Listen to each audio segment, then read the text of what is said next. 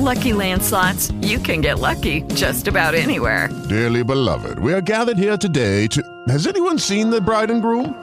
Sorry, sorry, we're here. We were getting lucky in the limo and we lost track of time. No, Lucky Land Casino, with cash prizes that add up quicker than a guest registry. In that case, I pronounce you lucky. Play for free at LuckyLandSlots.com. Daily bonuses are waiting. No purchase necessary. Void where prohibited by law. 18 plus. Terms and conditions apply. See website for details. With the Lucky Land Slots, you can get lucky just about anywhere. This is your captain speaking. Uh, we've got clear runway and the weather's fine, but we're just going to circle up here a while and uh, get lucky. No, no, nothing like that. It's just these cash prizes add up quick. So I suggest you sit back, keep your tray table upright, and start getting lucky. Play for free at LuckyLandSlots.com. Are you feeling lucky? No purchase necessary. Void where prohibited by law. 18 plus terms and conditions apply. See website for details.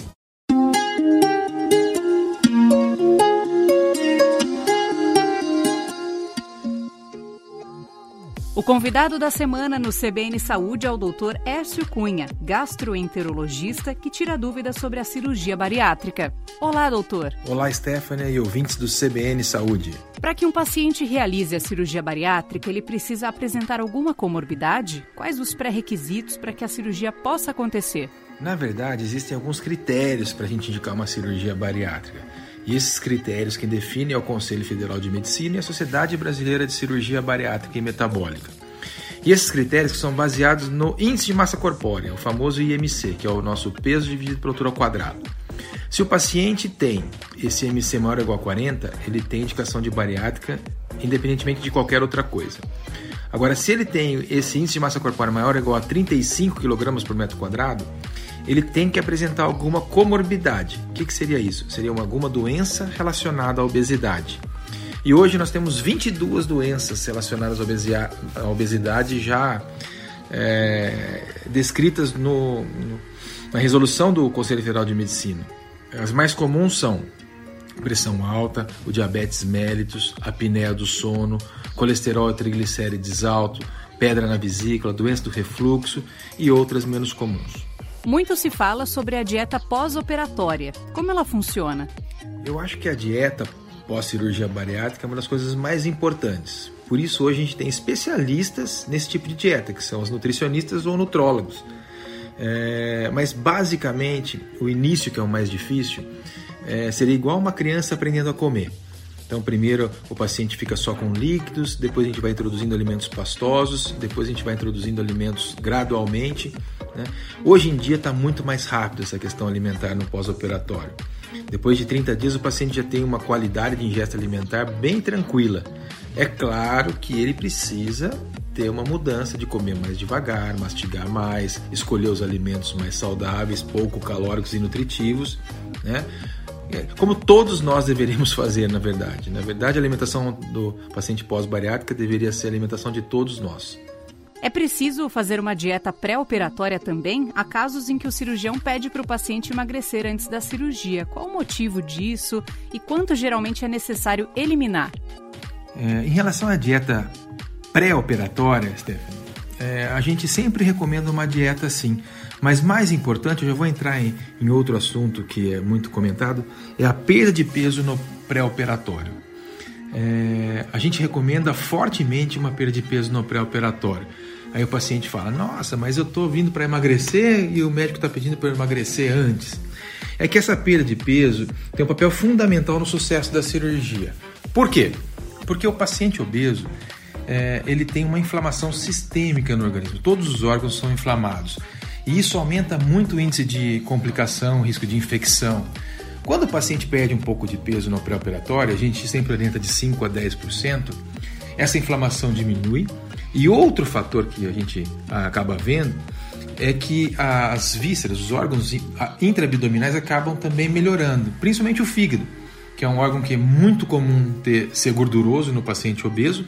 E quando ele perde esse peso no pré-operatório rapidamente, esse fígado diminui, porque ele diminui a esteatose, diminui o índice de gordura, e isso ajuda muito na cirurgia tecnicamente. Então, quando o paciente perde peso no pré-operatório, o que acontece? A cirurgia fica mais fácil tecnicamente, é, o, o paciente e o cirurgião tem menos risco de ter complicação e a, a, recuperação do paciente é mais tranquila. Então a gente indica fortemente uma perda de peso no pré-operatório e uma dieta no pré-operatório. Doutor, qual a estimativa de redução de peso dos pacientes que passam pela cirurgia bariátrica? A estimativa de perda de peso dos pacientes que passam por cirurgia bariátrica é, depende de qual tipo de cirurgia a gente acaba realizando. Né, no nosso caso, nossa equipe, a gente faz dois tipos de cirurgia bariátrica. Um a gente chama de sleeve ou gastrectomia vertical e o outro bypass gástrico, né? ou cirurgia de capela que o pessoal fala por aí. Né? Na cirurgia de sleeve, é, o, o, índice de perda de peso que a gente espera é de 30 a 32%. Na, já no bypass, a perda de peso é um pouquinho maior. A gente espera perda de 35 a 40%. É, as técnicas existem vantagens e desvantagens. Normalmente a gente é, discute com o paciente qual técnica é melhor para ele.